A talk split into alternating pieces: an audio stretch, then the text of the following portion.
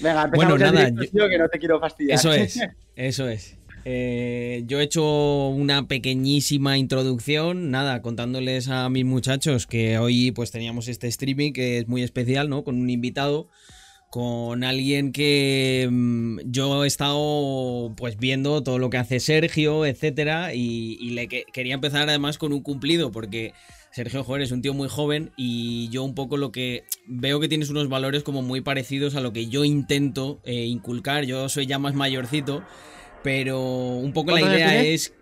Yo tengo 32. Ya Lo mayor. que pasa es que siempre, siempre, siempre me echan de menos. Eh, pero sí, sí. Y un poco es eso, es eh, el trabajo duro, el cómo optimizar el tiempo, el ir un poquito más allá, te garantiza que en un futuro los chicos que tienen esos valores van a estar muy bien y, y van a ver cómo ya empieza a llegar todo, e- etcétera. Y nada, Claro. eh, hoy, hoy me gustaría hablar, pues eso, de cómo eh, centrar un poco más la charla en lo que es el tema de la productividad, que tú tuvieras también un poco la visión mía ya desde lo que es organizar equipos, etcétera, cómo es esa transición de cuando yo era no solamente un estudiante, ¿Cómo que ya Eh, mayorcito jodido? pero, pero bueno, que al final supo, supo poner el foco en las cosas que eran importantes y poder escalar todo eso a algo que ya son pues empresas eh, y una pues eso, un- una vida que mucha de la gente que está aquí pues es, es a lo que aspira. Claro, totalmente, tío. Bueno, yo eh, principalmente decirte, tío, que bueno, que mil gracias por, por decir que te gusta mi actitud y mi forma de ver las cosas. Eh, bueno, sin duda también lo que intento promover a la gente, que, que un poco que no le echen la culpa al resto de las situaciones que tiene ellos y al resto de cosas externas, sino que un poco se responsabilicen de lo que son capaces de, de hacer en, en mayor o menor medida y que, bueno, en, en base a eso, que, que hagan el máximo posible siempre. Y que, joder, que a lo mejor dicen, ah, es que no puedo emprender porque o no puedo empezar a probar mi suerte por los proyectos que yo quiero conseguir o el emprendimiento que yo quiero conseguir porque estoy en segundo bachillerato, porque estoy en primero de la ESO, segundo la ESO, o sea, en lo que sea. Joder, que se puede compaginar, que todo el mundo tiene las 24 horas del día y todo el mundo tiene trabajos a lo mejor que son nutritivos, porque a lo mejor son los que le dan de comer, pero que por otro lado también está emprendiendo para sacar esa, esa vida que ellos quieren adelante, ¿sabes? Entonces, un poco que no, que no tengan esas excusas de, de, de culpar la situación en vez de que cojan ellos responsabilidad de esa situación, ¿sabes? Es un poco lo, que, lo que busco. Eh, bueno, 100% de acuerdo. eh, y, y yo creo que, pues eso, ¿no? Es interesante ver como las dos caras. Eh, yo intento contar la historia de cómo un día me planteo las cosas de esa manera y, y todo va, pues, y es duro, ¿no? O sea, y, hay muchos momentos en los que dices, tío, yo trabajo mucho más que mis amigos, hago mucho más, y hay un punto además que no ves a lo mejor una grandísima diferencia. Y ves que no sé quién, eh, esforzándose menos, todavía a lo mejor eh, alcanza ciertas metas que para ti resultan como muy lejanas, pero al final es un trabajo de fondo, ¿no? Eh, es lo que yo digo muchas veces, es- esto es que es una carrera de fondo, no es un sprint de 100 metros, no es... Eh, se lo plantea como, no, no, es que ahora me voy a poner a saco con esto y tal. Es mucho mejor crear un hábito de, de, oye, mira, voy a ser productivo una hora al día durante este mes. Y ya consigues eso y ya escalas a las 2, luego a las 3. Al final es como, es como el entrenamiento, ¿no? O sea, tú no dices, no, me voy a hacer en esta carrera el tiempo, el récord mundial. No, primero vas escalando a tu, tu propio récord. Superar, superar.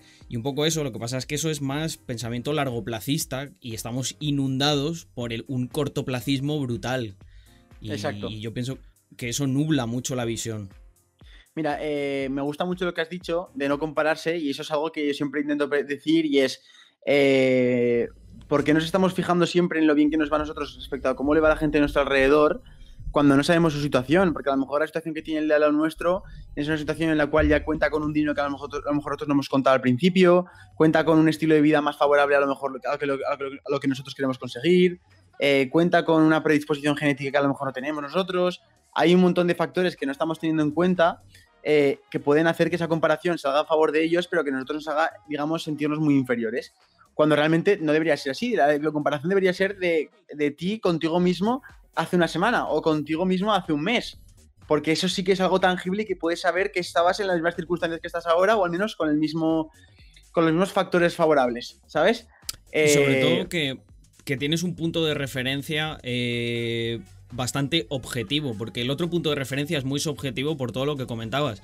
Tú no conoces todos los datos de, de, desde qué punto parte esa persona. Sin embargo, de ti mismo sabes quién eras hace un año, los recursos con los que contabas. Entonces, si tú has mejorado eso, de manera objetiva puedes decir que has mejorado, pero con causas que son que son externas es mucho más difícil porque es más subjetivo. A lo mejor la otra persona pegó un salto en ese mismo año muy grande porque dispone de más capital, lo invirtió mejor y lógicamente al tener ese recurso va va a tener, o sea, va a despegar antes que tú.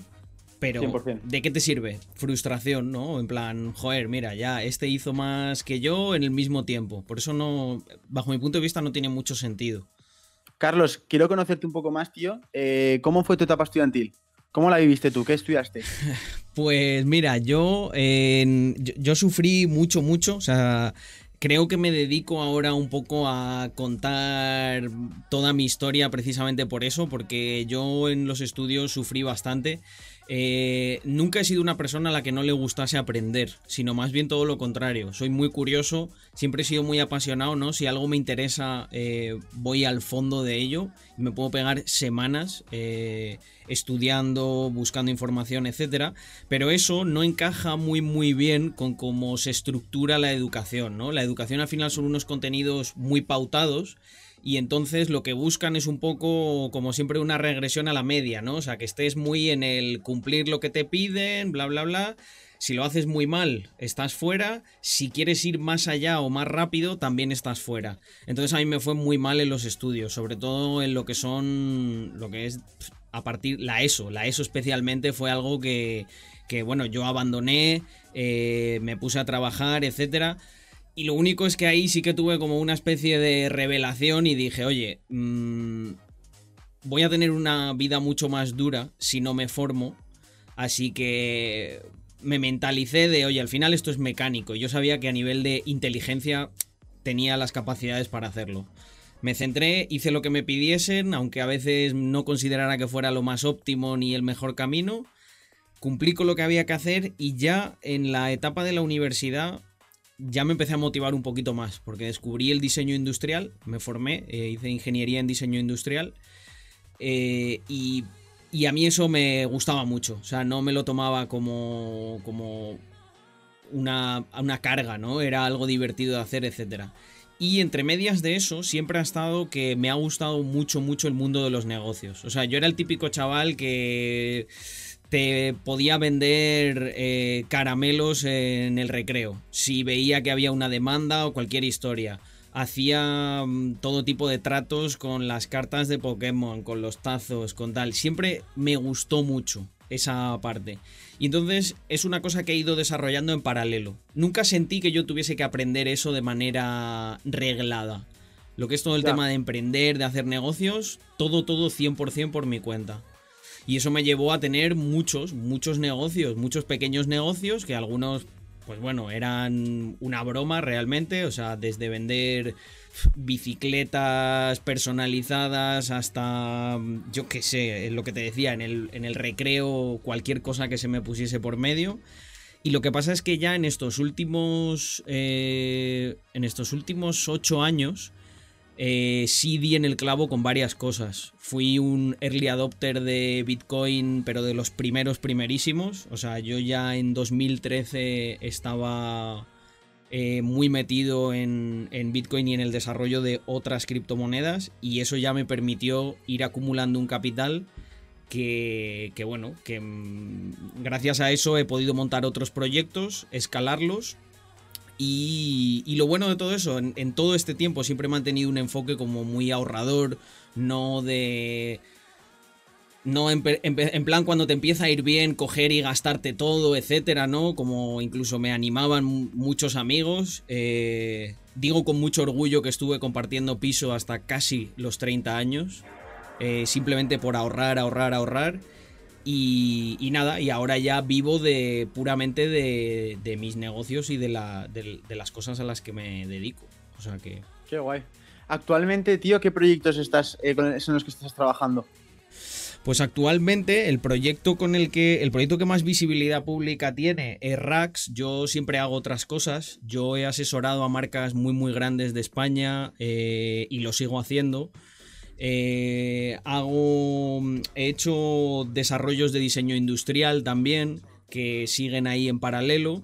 Pero, pero con Rax eh, es un proyecto muy bonito porque con Rax yo, eh, Víctor se cruza, yo ya había hecho muchas colaboraciones anteriormente, pero cuando me crucé con Víctor, yo veía un potencial muy muy grande en el tema de las redes sociales. Yo tenía mucha experiencia en montar marcas, ¿vale? Había montado varias marcas anteriormente, algunas de ellas siguen todavía. Eh, pero yo lo que veía era un potencial increíble en asociar una marca desde su concepción a la difusión en, las redes sociales. Contar todo el proceso. O sea, eh, que casi que los usuarios se sintieran parte del equipo, pero, pero no en plan soy una marca y ahora te cuento las cosas. No, no, desde el minuto uno. Y así empezó. Empezó con una foto en Instagram de un dibujo de lo que íbamos a hacer la gente se quedó muy loca, ¿no? Porque encima eh, lo que yo estoy especializado dentro del diseño industrial es el, en las zapatillas. Y... Justo encima. Sí, sí, sí, sí. Y entonces, claro, las zapatillas siempre llaman un poco más la atención, ¿no? Porque es un proyecto que tiene una barrera de entrada más alta. El desarrollo, o sea, quiero decir, nadie, nadie puede coger y decir, voy a montar una marca de zapatillas. Necesitas un equipo, necesitas cierta estructura. Y yo creo que eso a la gente le gustó mucho, el ver cómo además eh, yo y, con, con, el expertise de Víctor en redes sociales contábamos absolutamente todo el proyecto y iban viendo cómo cosas que no funcionaban las cambiábamos. Eh, hemos tenido todo tipo de anécdotas, en plan una producción que simplemente por comentarios de Instagram la decidimos parar, trabajar durante un fin de semana para adaptar el producto a lo que se había pedido y dar una sorpresa a los clientes que fue como, ¿pero qué? Eh, y, pensamos que el concepto, bueno, la prueba de concepto está hecha, ya estamos en el proceso de escalar. Esto es algo que yo he hecho también otras veces, que es básicamente empezar a incorporar equipo y empezar a hacer que esto ya, por así decirlo, funcione solo. Eh, simplemente con el liderazgo de los fundadores, pero que ya haya un equipo que se encargue de absolutamente todo, como nos ocurre ahora. Pues, por ejemplo, redes sociales está cubierto, la parte de producción, eh, la parte de marketing, todo esto son gente del equipo independiente que lo lleva. Y, veo mucho futuro, además, en replicar este modelo con otras cosas eh, dentro de un tiempo. Porque está claro que, que se, mimetiza muy bien. O sea, lo que es eh, crear una marca y que esa marca esté desde el minuto uno en redes sociales contando todo desde, desde dentro, es que a la gente le encanta y es normal, porque yo siempre decía, ¿no? Muchas veces cuando trabajaba con otros clientes o a los jefes que antaño tenía, digo, pero ¿por qué no enseñáis los prototipos? ¿Por no? Si es que esta es la parte que es más bonita no, no, porque es un secreto. Bueno, pues en Rax no hay ningún secreto. En Rax cualquier persona ah, se conecta aquí por la noche. Eh, Sergio me pregunta cualquier cosa y a mí, como se me encanta hablar, pues les acabo contando todo. Desde planes estratégicos que tenemos, cómo hemos financiado esta producción, bla, bla, bla. Y claro, es una información que muchas veces, pues la gente dice, joder, es que eso no te lo cuenta nadie en mi sector piensan que no es bueno. Yo pienso que es lo que nos hace marcar la diferencia. Eh, yo por lo que veo desde fuera, tío, es precisamente esa transparencia un poco la, que ahora se, busca más por la gente, tío. Estamos ya muy acostumbrados en ver eh, unos productos de Nike que salen prácticamente finiquitados al mercado y que tú te tienes que acostumbrar a que ahora un poco precisamente el hecho de que me estén siguiendo a mí como marca personal Sergio Guería y nos sigan a un canal de televisión que hable de lo que sea, es esa diferencia de, que no, no, que es que quiero que me cuente Sergio con sus defectos, con sus virtudes y con su forma menos profesional de editar, cómo es su vida, ¿sabes? O cómo en qué está metido ahora mismo. Es esa naturalidad la que ahora mismo yo creo que más, más demanda la gente, tío. Eso es, eso es 100%, vamos, eso es 100% así.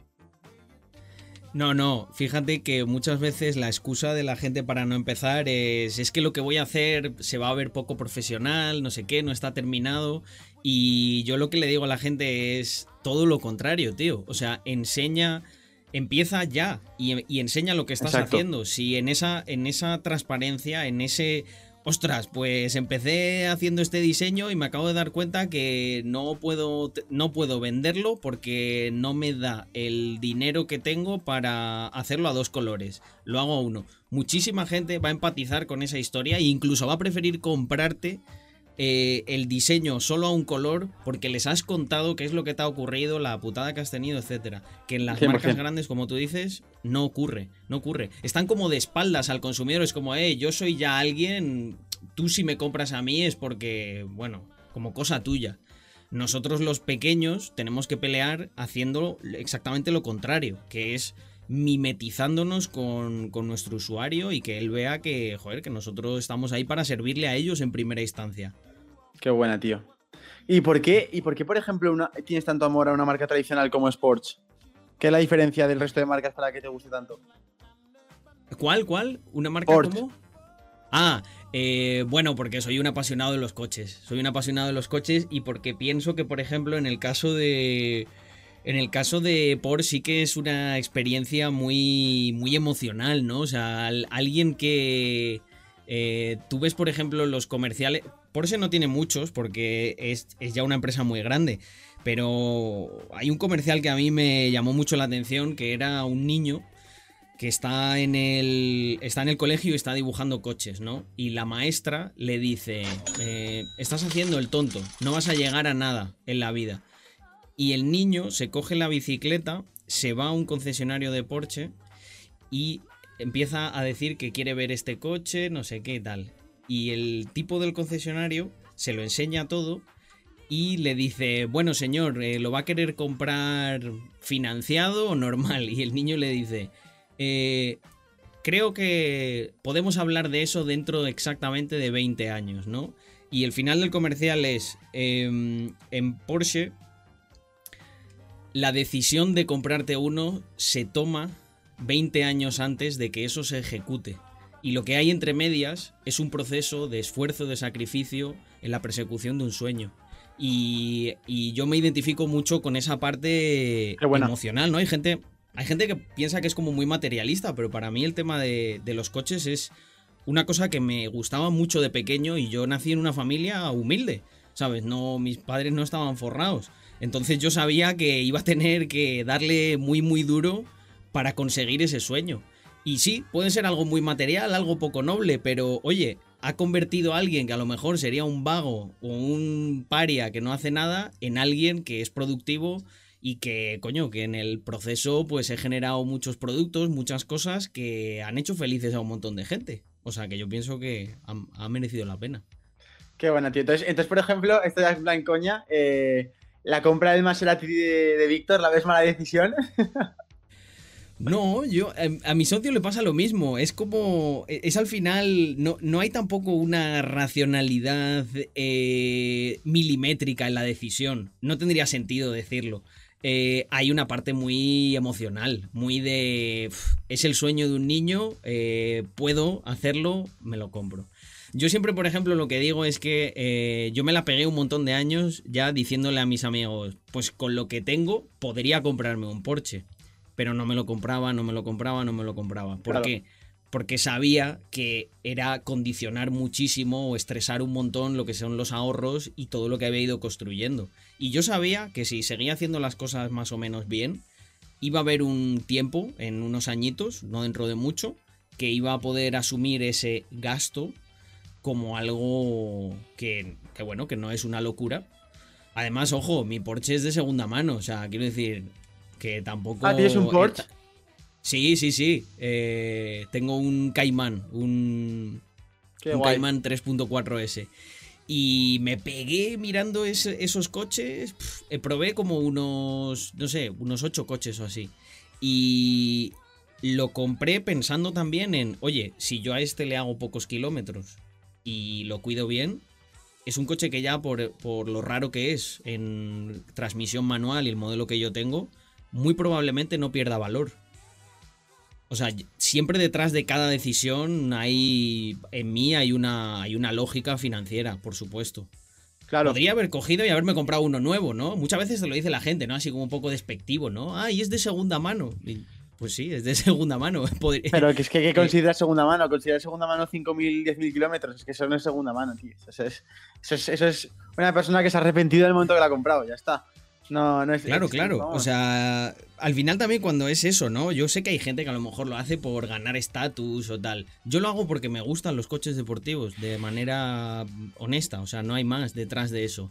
Que luego te miren por la calle por llevarlo, pues oye, a, a nadie le amarga un dulce, ¿no? Como dicen, pero Claro. no es el motivo. El motivo es, joder, cumplir un sueño de, de- de- de un niño.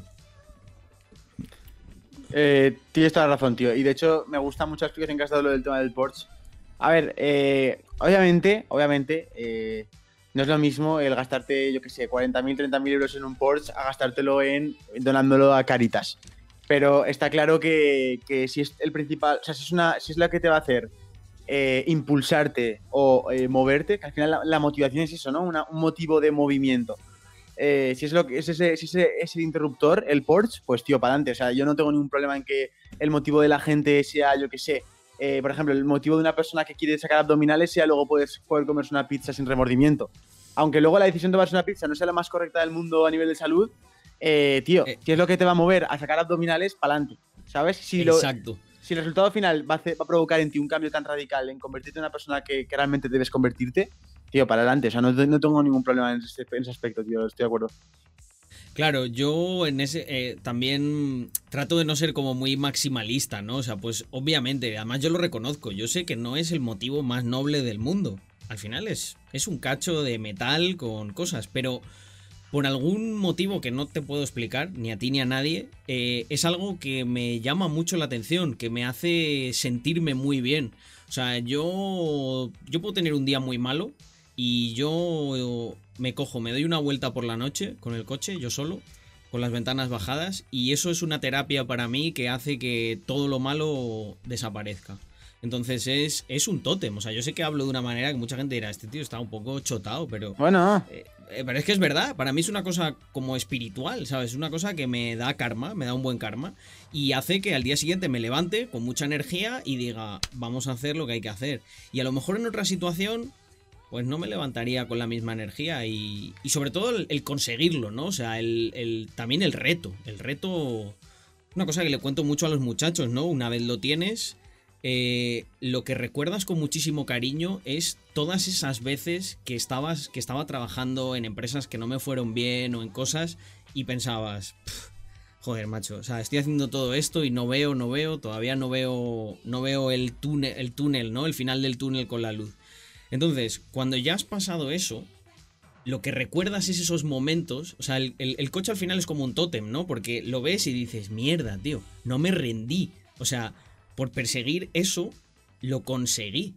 Entonces es. Por eso tiene tanto significado, ¿sabes? Por lo menos para mí. Yo sé que habrá otra gente que diga. Ah, mira, ni me gustan los coches deportivos. Pero para que me miren y para que vean que estoy forrado, me lo he comprado.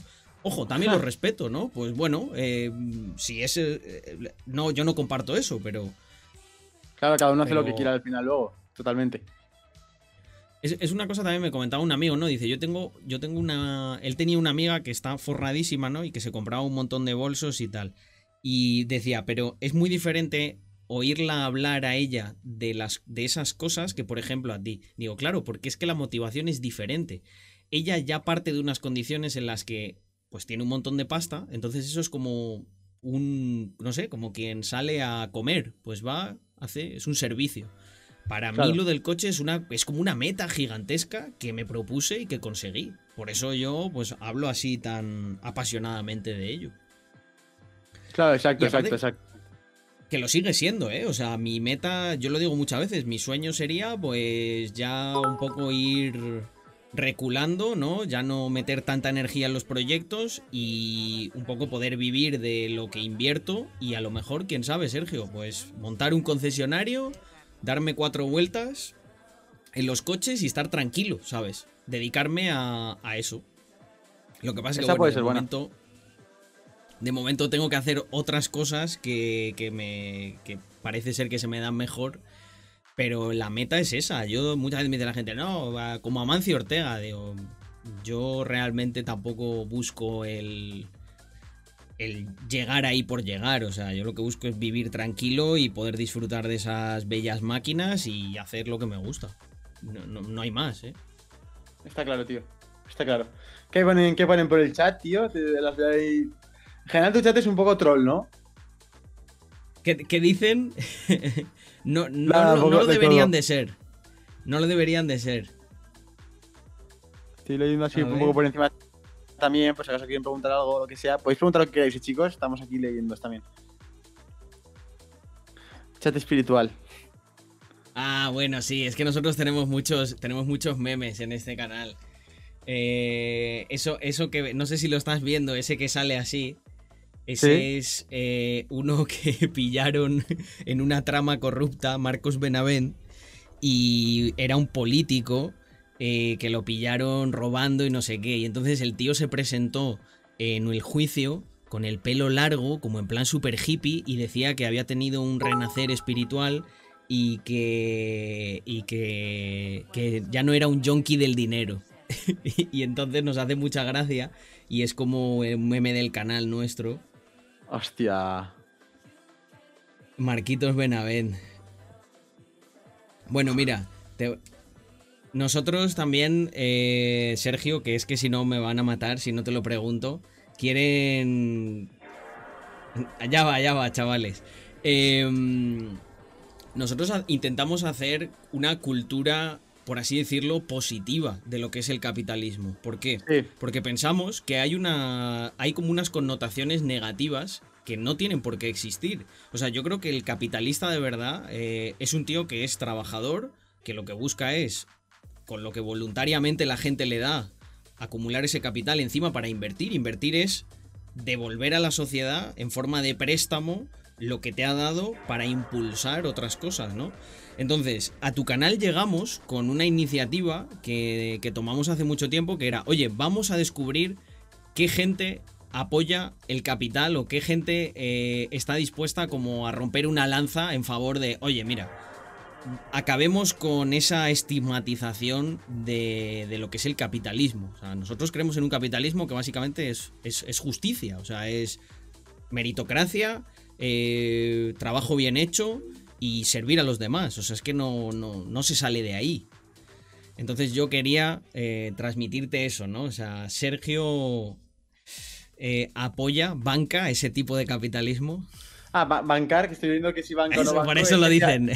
Es que si, lo apoyo. Exacto.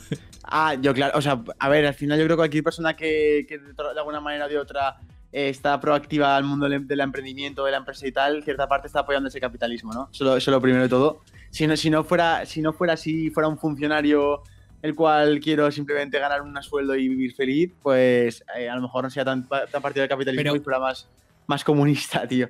Pero no, yo sí que. No, no, déjame decirte algo, Sergio, pero, pero nosotros sentimos que hay mucha gente que tiene como casi que, entiendas en la expresión, que salir del armario, ¿no? En ese aspecto, porque nos encontramos sobre todo en Twitch gente que dice, al principio es como, no, no, yo no me quiero meter en política, tal, nosotros decimos, no, no, pues es que no es política, este, el capitalismo es un sistema económico, o sea, política es otro tipo de cosas. Carlos, eh, yo sobre todo lo que tengo claro, tío, es que funciona mucho por meritocracia, ¿sabes? Y, me gustan mucho los sistemas económicos que están basados en que cada uno tiene lo que, lo que, lo que ha construido. Y, si, el capitalismo comparte estos valores de eh, si yo soy millonario porque me lo he ganado, soy millonario y ya está, y, no si te pica te rascas, ¿sabes? Pues eh, del tirón. Eso es un poco la, filosofía que yo tengo. Es decir, em, es decir, yo he sido capaz, o, o por mis esfuerzos, mi mérito, mi trabajo, he construido esto, he hecho esto, no, no, no, no, sé quién eres tú para exigirme a mí que pague X impuestos de más, no sé quién eres tú para exigirme que sea más justo, no sé con quién tengo que ser justo cuando estoy pagando X dineros de empleados, X sueldos, X comidas. O sea, yo soy muy de ese, estilo, ¿no? Eh, por eso me gusta también mucho el, sistema liberal, por ese sentido de, dar más la oportunidad a, las empresas que, que, realmente se lo ocurran y que realmente trabajan y que hacen las cosas bien el de ofrecerle un poco las, las, las puertas más abiertas a que puedan crecer, tío. Porque, joder, precisamente es ese sector productivo el que, el, que sostiene el país. ese es nuestro leitmotiv. O sea, nosotros estamos a muerte con eso y pensamos que es muy injusto, es muy, muy injusto que por parte de algunas personas se trate un poco como de hacer de menos o, eh, o eso, lo que decíamos antes, ¿no? Que parece que haya que salir del armario para defender lo que es justo. Lo que es justo es que eh, todos partamos con una igualdad de condiciones, ¿vale? Pero no igualdad de resultados. Ahí es donde está la diferencia. O sea, eh, lo que no se puede hacer, por ejemplo, es que viéramos un sistema en el que a ti te prohibiesen emprender y a mí me dejasen simplemente porque he nacido en, en otra familia. Eso sería muy injusto. Pero si ambos emprendemos y tú tienes mucho más éxito que yo, yo no soy nadie para decir, eh, es muy injusto que esa persona tenga más éxito. Repártanme una parte de lo que tiene. Porque además, si te das cuenta, hay un error ahí ya de base. Y es que si yo, si por ejemplo toda mi comunidad decide premiarte a ti porque lo estás haciendo mejor, no tiene ningún sentido castigar, porque el impuesto al final es un castigo. Castigar al que lo hace mejor para, para darle capital que la gente voluntariamente no quiere dar a otros. ¿Sabes? Claro. Entonces, eh, pero siempre eh, es como un tema, ¿no? Hay tabú, porque dicen, no, porque vosotros lo que queréis es la ley de la jungla, el que tal. Nada más, nada que ver. Nosotros lo que queremos es precisamente que exista esa justicia en la que tanto haces, tanto tienes. No hay más. Y dice, no, pero ¿y si alguien no tiene nada? Pero si es que la pregunta no tiene que ser alguien no tiene nada. Es que si en un, en un sistema eh, lógico, lo que ocurriría es que tú vas a poder ponerte a trabajar y a tener lo que, lo que quieras tener. No tendría que existir estas asimetrías, como por ejemplo en nuestro país, en las que mm, un montón de gente no trabaja. Pero no trabaja porque, claro, hay unas reglas de juego que son muy poco flexibles. Tú imagínate que, eh, por ejemplo, la gente pudiese trabajar en vez de, claro, tú ahora tienes que pagar a alguien mil y pico euros para contratarle. ¿Eso qué implica? Que todos los que no pueden hacer un trabajo productivo que, es, que supera esa barrera, los condenas a que no pueden trabajar. En un, en un, entorno de libre mercado habría trabajos de menor valor. Pasa que la gente se piensa que eso es para toda la vida. No, yo cuando, yo cuando empecé hacía trabajos de muy poco valor. Tan poco valor que, por ejemplo, estuve de becario eh, un, Creo que llegué a, a, tocar la cifra de un año entero sin cobrar, o cobrando una mierda, rollo 50 euros o algo así. Flipas. Pero porque estaba aprendiendo. Yo ahora ya no cobro tan poco, porque no se me puede pagar tampoco, porque el, valor que yo puedo aportar es mucho mayor, y está constatado por el mercado. Pero cuando empiezas, no. Entonces, ese tipo de barreras, si encima las pone un político que no entiende la dinámica del mercado, al final va en detrimento de todos. ¿Qué, ¿Qué, hacemos los emprendedores, Sergio? Estimular a la gente a que se autoexplote a niveles que para un político serían... Eh, oh, no. ¿Cómo pueden estar estos chicos un domingo trabajando también hasta las 11 de la noche? ¿O no? Porque es que no es algo tan malo si te dedicas a lo que te gusta. Exacto, tío. Exacto. Eh, te quería preguntar con el, con el tema de, la, de las 11 de la noche. A ti te he visto muchas veces haciendo streaming muy tarde, ¿no? O sea, ¿tú, tú eres una persona que tiene un horario de sueño cambiado. Sí, sí, sí, sí. Yo soy alguien bastante, bastante nocturno. Además, desde hace un montón de tiempo. Es una cosa con la que al principio peleé mucho hasta que me di cuenta de que era una batalla inútil. O sea, yo lo que tengo es eh, una condición que se llama fase del sueño retrasada, ¿vale? Entonces, eh, las personas normalmente cuando cae la luz ambiental, a la media hora, a los 45 minutos, baja la melatonina y te empieza a entrar. Exacto, yo esa, vamos. Esa es sensación. increíble, ¿eh? Yo ahora, por ejemplo, Exacto. son las, 10, las 11 menos cuarto y estoy de puta madre. Las 12 menos 10 estoy destrozado. O sea, es, es una hora literal. Mi cuerpo ya me dice pasa, a la cama, ¿sabes? A mí me pasa lo mismo, solo que 3 horas mañana, después. ¿no? A las 4 de la mañana. Sí, tipo, normalmente siempre entre lo que es la franja de las 2 y las 4, ¿no? Si me acuesto temprano, para mí es las 2, si me acuesto tarde es las 4. Y entonces, ya te digo, es una cosa con la que luché mucho tiempo y al final me di cuenta de que no tenía sentido. ¿Por qué? Porque lo que tenía que hacer era dormir mal, hincharme a café eh, durante el día o eh, algo que me sienta muy mal, las cosas para dormir me sientan muy mal. Porque sí, me quedo tumbado en la cama, pero no. Pero no. Luego me despierto como que no. No tengo tanta energía. Entonces, ¿qué he hecho al final? Pues. Lo que por suerte eh, pienso que cualquier persona que le ocurre tendría que hacer, adaptar su mundo y su rutina a, eh, a su cuerpo. Y entonces, pues sí, yo, lo, yo me levanto tarde, ¿no? Me levanto a las 10 pero soy una persona muy productiva. Y normalmente, de hecho muchas veces yo corto stream a las 12 o así y me quedo dos horas organizando todo el día siguiente. Claro, ¿tú a qué hora te despiertas? Yo me suelo despertar entre las 9 y las 10 y hay veces que un poquito más tarde. Hostia, que, por, ejemplo... Duermes 6 horas, ¿no? ¿5? 6 horas me va bien, 6 horas me va bien, sí. El fin de semana a lo mejor duermo 7 o así, pero es que a mí sé que dicen, no, hay que dormir 8 horas, pero es que a mí me, yo me despierto naturalmente. O sea, no. Claro, yo por ejemplo, tío, eh, me he hecho a las 12, a las 7 es porque me he despertado con alarma eh, y forzándome. O sea, ya mi cuerpo naturalmente ahora mismo, a lo mejor porque tengo también 18 para 19, ¿sabes? Em, mi cuerpo, no sé, noto que necesita las 8 horas, ¿sabes? O sea, los días que, duermo 6 horas y media me noto más, más lastrado luego el resto del día, ¿sabes? No, a mí me pasa al contrario. Me pasa al contrario. Yo si me quedo más tiempo me noto que tardo un poquito más en arrancar. Eh, yo a las 6 tengo ahí como, o sea, a las 6 horas se produce una franja en la que cualquier cosa ya me despierto y me, puedo levantar bien. Si ya duermo más, fíjate qué curioso, ¿no? A lo mejor duermo 8, me toca tomar un café para despejarme un poquito la primera hora. Sí. Flipas, flipas. Eh, Claro, eh, el tema de, productividad en este ámbito, por ejemplo, del sueño, eh, yo lo que le puedo recomendar a la gente que sí que he experimentado es que el hecho de despertarse más pronto no implica más productividad, sino que eh, lo que más va a implicar la productividad es el descanso correcto. Mucho mejor, Exacto. mucho mejor dormir 8 horas muy bien descansadas porque vas a rendir al 100% a dormir 6 y estar con un constante dolor así de cabeza leve, que es lo que te pasa cuando no has descansado correctamente, que tu cabeza está como un poco resentida. Entonces, eh, no seáis tontos, chavales, porque seguramente lo que vayáis a hacer en. Hay un. Sí, sí, sí, sí. Lo vais a hacer en 14 horas, en 12 lo vais a poder hacer también y vais a poder vivir sin dolor de cabeza. es que hay, hay, hay, un mito, hay un mito ahí y yo lo he vivido, el mito de, o sea, yo me creía que era la, o sea, yo ha habido épocas, Sergio, que sí que dormía muy pocas horas, sí que dormía 5 o 4, ¿por qué? Porque tenía que cumplir con unos horarios de oficina, ¿vale? En los que a las 8, a las 7 y media tenía que estar arriba. Entonces, figúrate tú, si lo más pronto que yo me duermo es a las 2, lo más que dormía alguno de esos días era 5 horas y media. Y eso es absolutamente un mito estúpido de que el emprendedor, oh, solo he dormido cuatro horas, no sé qué, no tiene ningún sentido, porque es lo que tú dices, yo, pues mira, porque soy como soy, cumplía con todo lo que se me pedía y, aún así también trabajaba en mis proyectos, pero yo recuerdo esa época como con una nube, una nube de, de, de, no ver nítidamente, o sea, de ir como en modo automático. Vas con el cerebro ya primate de, vale, pues tengo que hacer esto, pum, pum, pum. Pero es mucho mejor descansar porque al final funcionas de la misma manera y ejecutas, pero estás más reflexivo, ¿sabes? Es como, ostras, este proceso, pues mira, me estoy acordando de que esto lo hice de esta manera, bla, bla, bla. Y al final eres más productivo.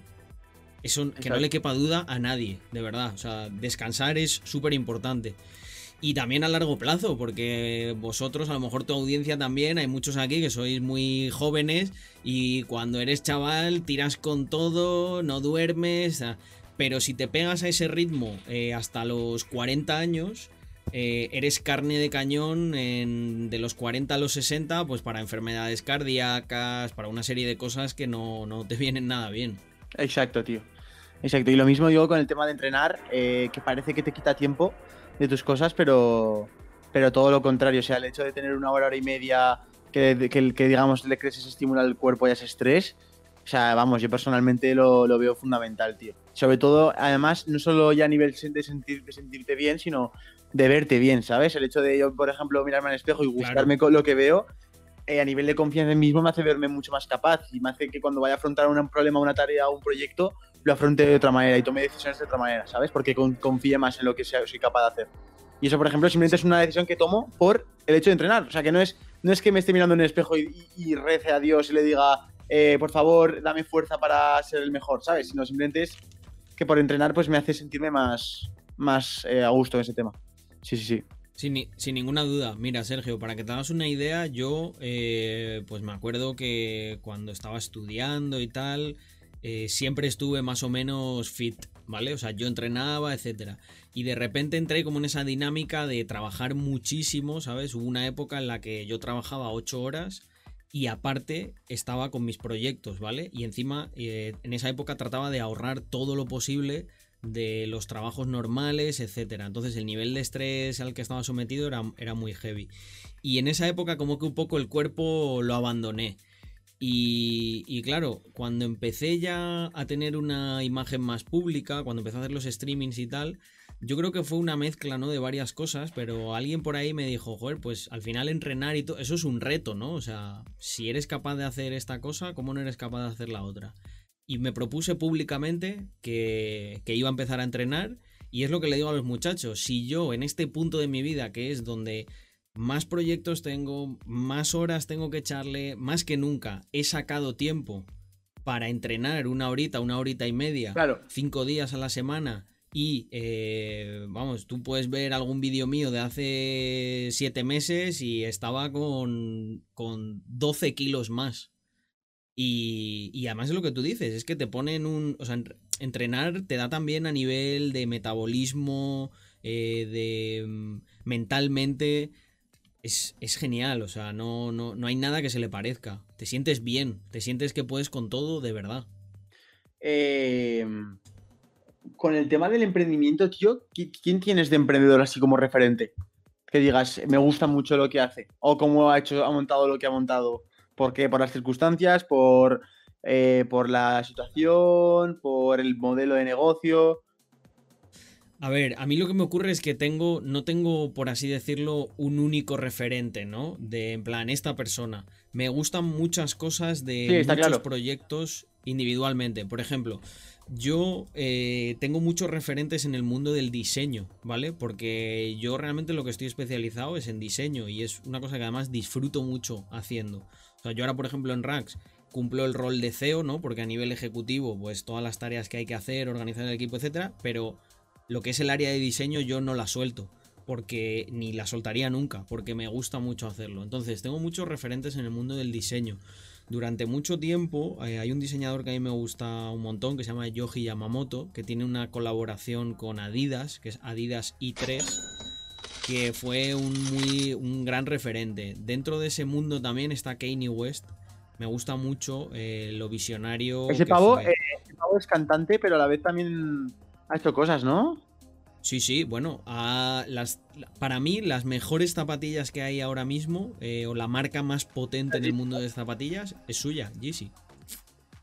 Claro. O sea, y, y no es una tarea fácil, porque él viene de otro mundo y tal, pero bueno, tiene un poder creativo muy, muy interesante y creo que también es muy buen empresario. ¿sabe? Hablemos de eso, tío, hablemos de eso. ¿Por qué, ¿Por qué dirías que las Yeezy han tenido el éxito que han tenido? Pues porque al final, eh, si te das cuenta, todos los proyectos que acaban haciendo mucho, mucho ruido, lo que hacen en un primer momento es una apuesta muy arriesgada. Esto para mí tiene un, una, un defecto y una virtud. El defecto es que no nos fijamos en la cantidad de gente que a lo mejor fracasa cuando hace una propuesta muy arriesgada o que contraviene a la industria. Pero cuando una triunfa, pues llama mucho la atención. En Yeezy, o sea, yo lo he dicho muchas veces, Yeezy, por ejemplo, para Adidas realmente es un poco un grano en el culo, porque son series muy muy limitadas y Adidas lo que quiere como marca grande es vender y cubrir toda la demanda. Claro. Porque Adidas, claro, tiene un coste estructural muy grande. Entonces, si tú encima cortas la, la oferta tú mismo, te estás quitando. De hecho, el, que exista un mercado de reselling es lo que más le tiene que escocer a Adidas, porque es como, joder, es que esto es, hay gente que está dispuesta a pagar más si, hiciera, eh, si hiciéramos más. Y se lo lleva a otro, un muchacho que no está en eh, que, no tiene nada que ver conmigo. Sí, bueno, a ver, eso, De que, eso de que se está llevando más por hacer más, claro, eh, también a lo mejor que, yo qué sé, que el, el Ferrari y la Ferrari cueste lo que vale, es porque a lo mejor hay X unidades, ¿sabes? Que a lo mejor si hicieran mil ya valdría un par de millones menos, ¿sabes? O sea que a lo mejor sí que es verdad que le interesa a Kanye West el, darle esa exclusividad de marca, de decir, no, no, es que las Yeezy no las vas a llevar como las Adidas original, las de, yo qué sé, las, eh, las Superstar, ¿sabes? Vas a, no va a llevar a todo el mundo. Eso, sí que es verdad ¿qué ocurría antes? ¿Qué ocurría antes en esa situación? Lo que tenías era marcas de diseñador por un lado y marcas mainstream por otro. Exacto. Pero al tú juntar las dos cosas, yo pienso que se produce esa fricción. Lo que pasa es que también Adidas, lo, por donde rentabiliza, si te das cuenta, cuando se salieron las Yeezy, al año salieron unas zapatillas que eran muy parecidas a las Yeezy, eran como la versión en plan pocha de Adidas. Y claro, eso pues no sé hasta qué punto la colaboración con el artista se tensó, ¿no? Porque en plan, oye, me estás sacando unas como la imitación de las Adidas, pero Adidas lo que buscaba con eso es cubrir gran parte del mercado. El muchachito que le llama la atención y conoce a la marca por las Yeezy, pero no se las puede comprar y se acaba comprando la versión más asequible. Hmm. ¿Vale? Pero yo lo que creo es que es un movimiento muy audaz. O sea, todas estas marcas que mm, han subvertido ¿no? ese orden de, oye, tanto... Si hay demanda, la suples. No, no. El sacar unidades limitadas a un precio no muy caro. Porque las marcas de lujo ya hacían eso. Sacaban muy pocas unidades, como tú decías, pero a un precio muy caro. Pero es que las Yeezy son 250 dólares. No es realmente un precio hiper caro. O sea, como, yo que sé, como Valenciaga, por decirte a alguien. Eh, una marca de diseñador mm, que sí que las zapatillas te cuestan 600, 700 euros. Entonces eso me gustó mucho, ¿no? Cómo revolucionaron. Nosotros al final, en la prueba de concepto de racks ha sido así, con drops. Oye, nosotros vamos a hacer pocas unidades, muy exclusivas, etc. Si eso salía bien, nos daba suficiente músculo como para empezar a invertir en una producción continua con un precio un poco más bajo y ya con más unidades. Pero ¿qué ocurre? Que para que sea viable que tú hagas muchas unidades, tienes que tener cierto volumen. Entonces, ahí que le ocurre muchas veces a los emprendedores, que cogen, invierten un montón de dinero en hacer muchísimas unidades para tener un coste razonable y se los, se los, come, se los comen los gastos. No son capaces de vender todas esas unidades y el proyecto no echa a andar. Entonces yo por eso, a mí hay una, hay una cosa que yo soy muy devoto de ella, la filosofía Lean. Hay un libro, Lean Startup. Y la metodología Lean lo que busca es básicamente eso, es que tú hagas pruebas de concepto. O sea, yo le digo muchas veces a los emprendedores, pero ¿y para empezar esto qué hago? Para empezar esto monta una web y como si todo fuera de verdad y cuando consigas una venta, ahí planteate fabricar. Pero no fabriques antes y luego hagas la web porque lo que te va a ocurrir es que como no seas capaz de vender o el producto no esté alineado con lo que quiere, tu público te las vas a comer. Claro. Entonces es, eh, han sido muy innovadores en ese aspecto. Yo que sé, también, eh, no me acuerdo ahora cómo se llama, el CEO de, mm, de Supreme, me parece alguien muy visionario, ¿no? El cómo, eh, cómo crear una cultura alrededor de la marca. Nosotros en Rax buscamos eso día sí, día también. O sea, nosotros nos preguntábamos, fíjate Sergio, antes estábamos hablando un poco de los valores que tenemos, ¿no? Sí. Fíjate que no hay ninguna marca que represente bien una marca grande que represente esos valores. Yo me apuraría a decir que incluso las marcas se mean en esos valores, la mayoría. Buscan otro tipo de, de promover otro tipo de cosas. ¿Te refieres al rollo visionario emprendedor y tal? Sí. Pues por la, única marca que yo que me se me está viendo a la cabeza que sí que tiene ese lema de ser un visionario y tal es Gymshark. La única que he visto así que es que realmente apoya el movimiento de decir, venga, va, haz cosas, eh, no estés parado, mueve el culo. Eh, un visionario, ¿sabes? Que de hecho su lema es Vía Visionary, que es en plan ese hashtag, ¿sabes?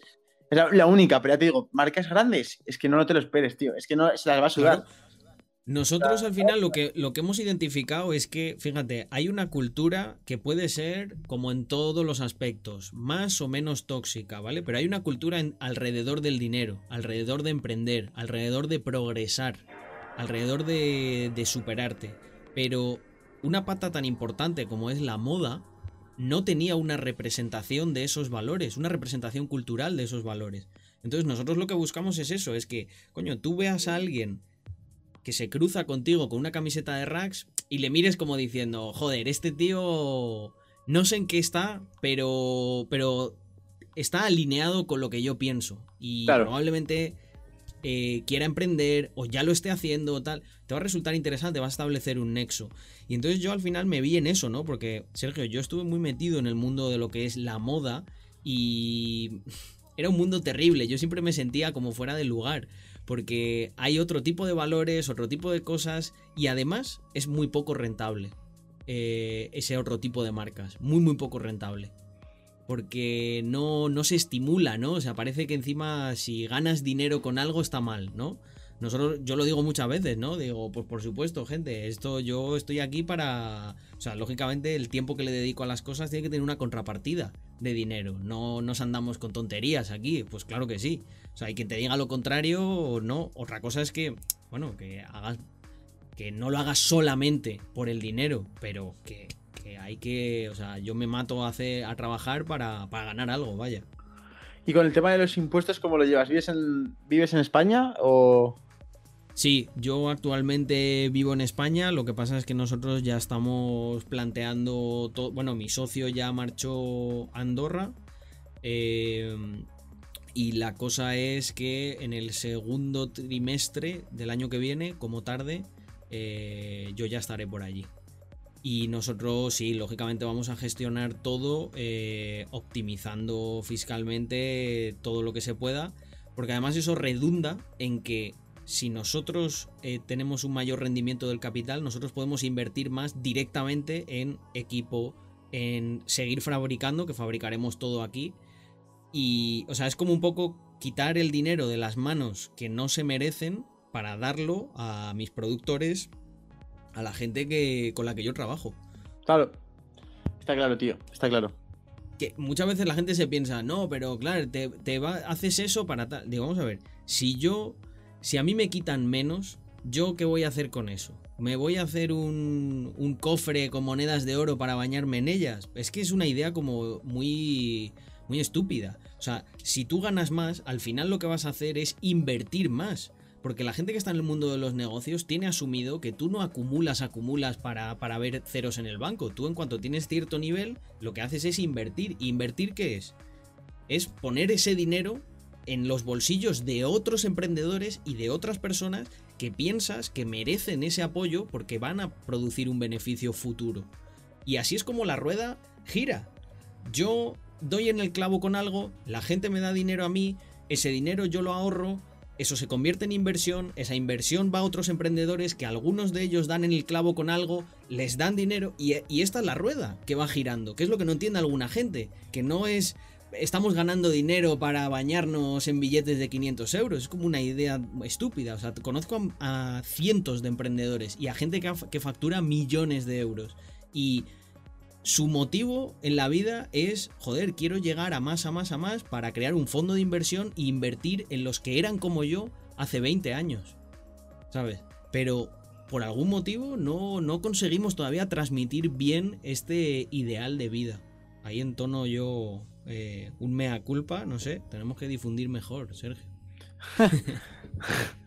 es un poco el objetivo, tío. Eh, yo lo, como lo veo es, es en plan como si todo fuera una tubería, digamos, y estás obstaculizando esa tubería o que pase el agua mejor, ¿sabes? Y ese, billete que yo tengo de 50 euros en la mano, donde mejor está es en constante movimiento, no parado en mi bolsillo. Entonces, ¿qué ocurre? Que cuando tú te, cuando tú te cribas de impuestos, haces que yo a lo mejor no pueda ejercer esa actividad que voy a ejercer y que a lo mejor no pueda producir ese producto, que tú tampoco puedas comprarlo porque a lo mejor esté cargado de IVA, esté cargado de impuestos indirectos, que esté... Pues mil cosas, tío, que van a frenar la economía, ¿sabes? Y, es que además fíjate una cosa, si se fuese a decir que, por ejemplo, el emprendedor, oye, vamos a analizar, ¿de dónde extrae ese dinero? Ese dinero lo extrae de intercambios voluntarios. O sea, lo extrae de otras personas que perciben que lo que estás haciendo es correcto y te premian con eso, ¿vale? Entonces, ¿qué sentido tiene que un político invalide la decisión individual y la percepción eh, espontánea de toda esa gente, que es, oye, es que yo pienso que se lo merece, ¿por qué usted tiene que venir a quitar una parte y a dárselo a otro? ¿Qué sentido tiene? Lo mejor es que sea, o sea, y si una empresa lo hace mal, pues quiebra, no se rescata una empresa. No, es que hay que darle una subvención porque mira, está muy mal. Bueno, si está muy mal es porque la gente no lo compra. Y si la gente no lo compra, Es como un poco, o sea, al final yo lo que, la mayor crítica que yo puedo hacer realmente a la sociedad es que está como infantilizada. O sea, Claro. porque es como, po- po- ¿por qué alguien que está en un despacho de Madrid de un ministerio va a ser más inteligente que tú a la hora de elegir lo que tú quieres? ¿Y por qué lo aceptas? ¿Sabes? Yo creo que yo tonto no soy. No soy tonto como para elegir haberme comprado eh, esta tablet, este móvil, esta cosa. ¿Por qué tiene que haber un proceso que de manera arbitraria gestione parte del intercambio de valor que yo hago en esa transacción? Claro, está, está claro, tío. Es una traba, tío, que no debería ser. Eso es- está clarísimo, tío. Muchas veces también los chicos me preguntan, pero es que claro, si lo dejas todo al libre mercado, claro, hay cosas que, que a lo mejor la gente no pagaría, tal. Y siempre me preguntan las mismas, ¿no? Dice, ¿qué pasaría con la gente que no tiene nada? ¿Qué pasaría si no tienes dinero para pagarte algo? Digo, pero vamos a ver, gente, si eso es una de las mayores preocupaciones, porque siempre preguntáis por eso, porque os preocupa y a mí también me preocupa, ¿Qué creéis? ¿Que en la sociedad, si no estuviese el Estado, no habría emprendedores que traten de resolver esas preocupaciones? Claro. Si hay un negocio brutal, porque todo el mundo está preocupado por eso. Yo no querría vivir en una sociedad en la que los huérfanos se quedasen muertos ahí tirados en la calle. Me daría vergüenza de mí mismo. Por eso, ¿qué haría? Apoyaría de manera activa eh, cualquier em- emprendimiento o cosa que solucione ese problema, ¿sabes? Claro, tío. Sí, sí, sí. Pero no sé, pues, es como, no sé, parece que... Sí, y luego, Sí. la- y luego el pensamiento de que todos los impuestos van a educación y a sanidad, ¿sabes? Que esa también es buena. Es decir, que se, que se puede comprobar empíricamente que no es así. no, es- es- eso todo. eh, bueno, el, la, la creo que se llama Gesta, es el principal sindicato de inspectores de Hacienda. Ahí eso- ellos comparten públicamente en qué ponen el dinero. Y ahí se puede ver toda la cantidad de, de gasto público que hay y, de- y la cantidad realmente que va destinada a lo que pensamos que va destinada, ¿sabes? Que eso también puede ser muy Mira, para la realidad a la gente. Retomando el tema de Andorra, ¿no? Que hay como muchos mitos eh, que nosotros, pues poco a poco, y sobre todo mi socio, va tratando de derribar. En Andorra hay educación pública, en tres idiomas. Hay carreteras, hay hospital público. Y, y- y hay una carga impositiva que está en torno al 10%. En España, más o menos, estamos en torno al 48%. O sea, ahí hay un diferencial de... Hay, un diferencial muy grande que en algo se va. En algo se va. Y se puede optimizar. De hecho, el, problema del sector público también es que te das cuenta, es un pensamiento contrario al nuestro, ¿no? Que es como siempre tratando de optimizar, de ser más productivos, de tal. Ellos te dicen siempre, no, es que hay que gastar más dinero, ¿sabes? No sé, es como si Sergio y yo dijéramos, no, es que este canal no va a crecer porque tenéis que invertir, hay que invertir 30.000 euros. No, con lo que tenemos vamos resolviendo. Es que si no, mm. Esa es la cosa. no es... Yo qué sé, por ejemplo, todo lo que ha ocurrido con la pandemia, ¿no? Eh, no, el gasto... Joder, hay países que gastan menos en sanidad y que la han controlado mejor. Entonces, la lógica no es hay que gastar más. A lo mejor la lógica es decir, ¿en qué se está gastando? Sigamos gastando más que esos países, pero optimicemos ese presupuesto para que seamos los mejores. Pero el debate no es ese, macho. Ves a la gente decir, no, no, es que hay que gastar más. Joder, ¿y esto cuándo se acaba? Claro. ¿Sabes? Hostia, ponen, ponen por el chat. Alex el Capo y Amancio Ortega sostienen la economía española.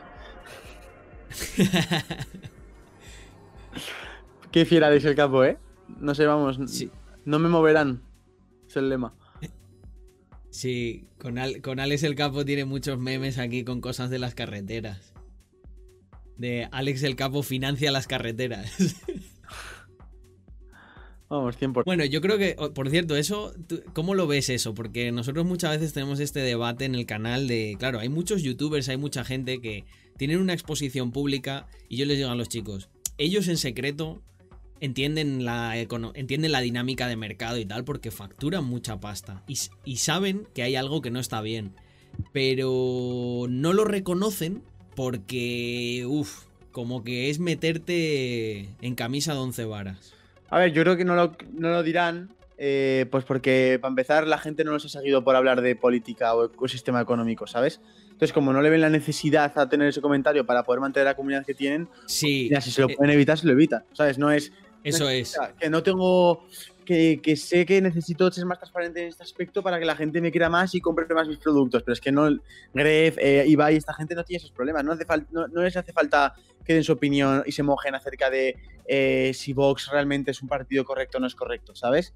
No tienen que mojarse en eso y luego ya tendrán su opinión o, o tomarán los actos que toman. Que bueno, eh, yéndose a Andorra ya dejan mucho que, que ya dicen mucho con sus actos. Pero, pero, pero es, es eso, tío, es, es- es esa, esa no necesidad que hay, ¿sabes? De decir, si ya estoy ganando, me invento, eh, 150.000 euros al mes, ¿qué cojones tengo yo que contar a la gente que me gusta pues, el PSOE o me gusta Podemos o me gusta Vox o me gusta ser comunista, ¿sabes? ¿Qué necesidad tengo de cargarme el 40% de la gente que me ve, me haga trending topic en Twitter y que me llamen eh, Sergio Comunista, ¿sabes? O sea, no, no hay, no hay una necesidad. Claro. Entonces no se la juegan, tío. Oye, Sergio, tú que lo tienes esto más fresco, me preguntaban por aquí, ¿qué opinión tienes tú de, la educación o cómo ha sido tu experiencia? Yo, tío, vengo de hace un mes dejar la universidad eh, voluntariamente, ¿vale? Eh, yo estaba, en mar- estaba eh, puesto en marketing e investigación de mercados en la universidad aquí de Zaragoza. Y, tío, yo con el Notolia Student siempre lo he dicho y lo he dejado claro. Y digo, en el Notolia Student siempre hay, tres fases, que es, yo le llamo así, la fase del despertar, del darte cuenta de la vida que quieres conseguir, la vida que quieres tener y trazar el camino para conseguir esa vida, esos objetivos, no, no solo económicos, sino en todos los aspectos. Luego la parte de compaginar, de realmente no ser solo un estudiante, sino que aparte de ser un estudiante, no ponerte excusas y empezar a diseñar esa vida que tú quieres. Y luego la parte del desenlace, que, que habrá un momento en el cual tú habrás compaginado ese tiempo, habrás compaginado lo que realmente quieres conseguir de tu vida con lo que te toca, lo que te toca vivir en esa parte de tu vida, puede ser un trabajo nutricional, puede ser unos estudios, puede ser lo que sea. Eh, pero habrá un momento en el cual hayas conseguido, después de ese trabajo, hacer que esa parte que tú quieres vivir, esa parte pasional, se coma la parte eh, obligatoria, digamos, ¿no? Y es un poco lo que he vivido yo, ¿no? Que yo cre- creé, mis, mis mi- creé el canal de YouTube, el tema de marca personal y todo ese proyecto de, compartir un mensaje con una idea. eh, y yo pensando siempre en largo plazo, siempre lo he tenido clarísimo de decir, coño, si tengo dos años de bachillerato y tengo cuatro años de universidad, tengo seis años para intentarlo mil veces y equivocarme. Eh, entonces, al final, pues por esa mentalidad, a lo mejor en parte me ha ido bien. eh, he conseguido resultados mucho más, muchísimo más pronto de lo que me esperaba, vamos, pero muchísimo más. Y claro, me, me que, me- estoy en un entonces me me ha puesto en un escenario. ah, Ahora te, te dejo hablar, perdona, Carlos. eh, ahora te pone un escenario, tío, que estoy en segundo de carrera, eh, trabajando, digamos, por horas, eh, lo que sería media jornada de un trabajador normal y ganando lo que gana eh, una persona que está en un buen cargo en una empresa, ¿no? Y te hace plantearte y decirte, tío, ¿realmente para qué cojones quieres la carrera? Y yo decía, hostia, pues para la carrera la quiero para eh, tener un trabajo por si acaso me va mal, lo- me va mal los proyectos. Y yo digo, tío, ¿realmente en el mundo del marketing no me van a coger antes por mi experiencia en marca personal, Claro. mi experiencia en crear una comunidad online, mi experiencia en eh, eh, tocar medios digitales, editar vídeos, etcétera, comunicación, etcétera, antes que por tener un 6 de media en la carrera? Porque es que más de un 6 no voy a sacar, porque no voy a dedicarle más tiempo. 100% de acuerdo. No, simplemente quería hacer ahí como una puntualización de que ese es el ejemplo de, de la filosofía de vida que, que yo digo. eh, me gusta mucho el término este norteamericano del extra mile, ¿sabes? El correr la milla extra, ¿no? O sea, si, si la meta está aquí para todo el mundo, dar un poquito más, porque el primer día a lo mejor dices, llegué exhausto, llegué con el agua al cuello, pero el segundo ya no te cuesta tanto, el tercero, eh, o sea, de verdad que no es tan difícil, pero cuando tienes el planteamiento como el tuyo, tú pensabas en el largo plazo, decías, bueno, tengo seis años para intentarlo, entre pitos y flautas, ¿no? Y al final te das cuenta que a lo mejor en el tercero o en el cuarto, oye, ya, ya, ya estoy peor bien. es que hay una transformación mental detrás que te cuesta asumirlo, tío. Te- me, me- me estaba costando asumir que ya era mi momento. Porque no lo, contem- no lo contemplaba. Decía, no me puedo creer que ya esté, esté en el momento de tener que decidir tomar esta decisión. No quería tomarla porque estás. Porque tú, al final, yo vivía muy a gusto pensando en decir, o sea, yo. Obviamente, cuando tú vas a clase, en, la universidad te comparas, ¿no? Y te comparas con la gente que ves en tu clase. Y tú te sientes muy a gusto en esa zona de confort de decir, coño, soy el puto amo alrededor de mi clase pero realmente si tienes que ponerte a pensar en la gran pantalla, tienes que ponerte a pensar con el mercado realmente, eh, con la cantidad de peces gordos que hay, y con realmente la puta mierda de hormiga que eres comparado con toda esa gente, ¿no? Y, y claro, una vez tomas esa decisión te das cuenta realmente de eso, ¿no? De, de hostia, ya no soy eh, el estudiante que obligatoriamente va a estudiar y que encima es el puto amo y hace otras cosas, sino que ahora ya directamente es, eh, es, es- es ya eh, un emprendedor más, que emprendedores hay a patadas, ¿sabes? Entonces, es un cambio mental que cuesta, pero también es una parte de, madurar, tío. Yo creo que fue una parte en eso. O sea, también es, fue una parte del proceso. Entonces, la educación, ¿qué pienso?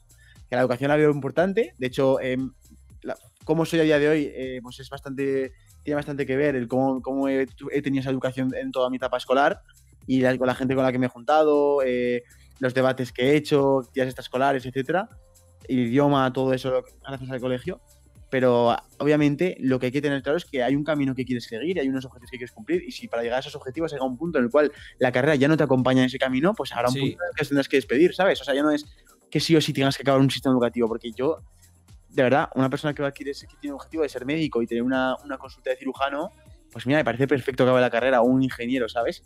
Pero una persona que quiere se dedicar, que se quiere, quiere ser el mejor del mundo a nivel de SEO, o a nivel mejor del mundo a nivel de marketing digital, o quiere ser el mejor creador de contenido de España sobre productividad, pues a lo mejor, tío, el estudiar marketing no le va a ayudar una mierda, ¿sabes? Entonces, ese es un... Yo lo que...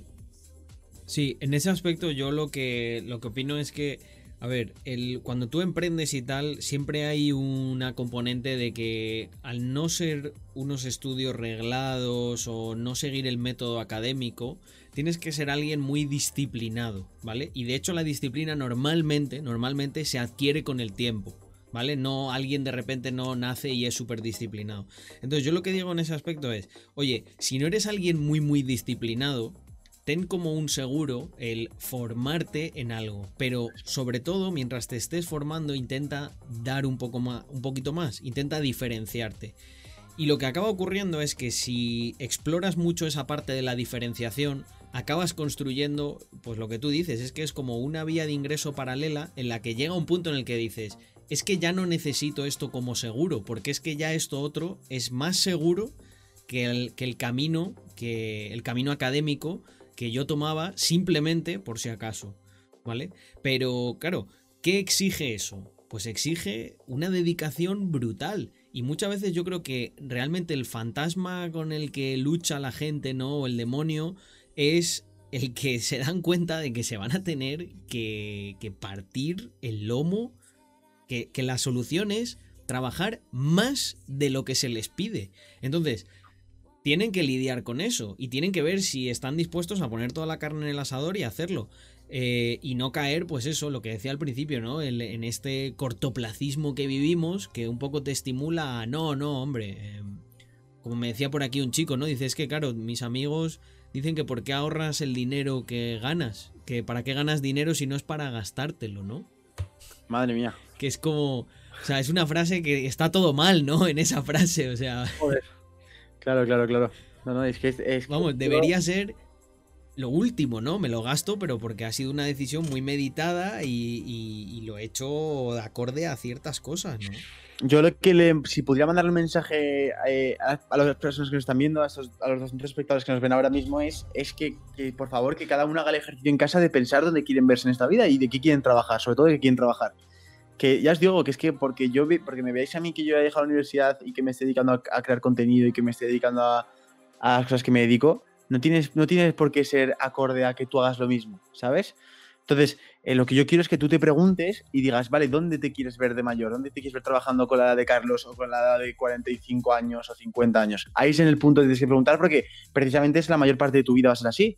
¿Sabes? Y que la decisión la tienes que tomar 10 años antes. Ya, porque no... no tienes el momento de empezar no, no tiene por qué ser que acabar la carrera, al revés, digo, todo lo que ganes de, años de ventaja y todos los años que echas de ventaja ese Notoria Student, son años de ventaja respecto a la gente que tienes de, tu generación y respecto a, la, sociedad en la que estés en ese momento.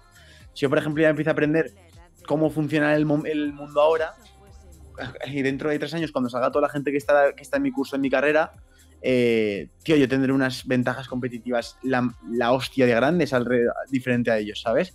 Pero esto, esto estamos hablando en, el caso de que yo quiera presentarme a trabajar, que ya digo que yo en principio no quiero trabajar para nadie. Obviamente, eh, no se me caían los anillos, pero a lo que voy es que yo tengo muy claro eh, dónde quiero estar. Y eso es lo que yo quiero que la gente haga. Que tenga muy claro dónde quiere estar. Que, que ser un empleado no es algo que te pierdas dignidad o pierdas ego o, X cosa. Si, tú, si lo que te gusta a ti te has preguntado y lo que quieres es realmente tener un sueldo fijo, que te tranquilice, que te dediques a lo que te gusta y que cuando llegue el fin de semana te despreocupes, tío, para adelante. Es, que es algo totalmente respetable. Ahora has tomado una decisión en base a tu felicidad, no en base a lo que la sociedad piensa que debes hacer.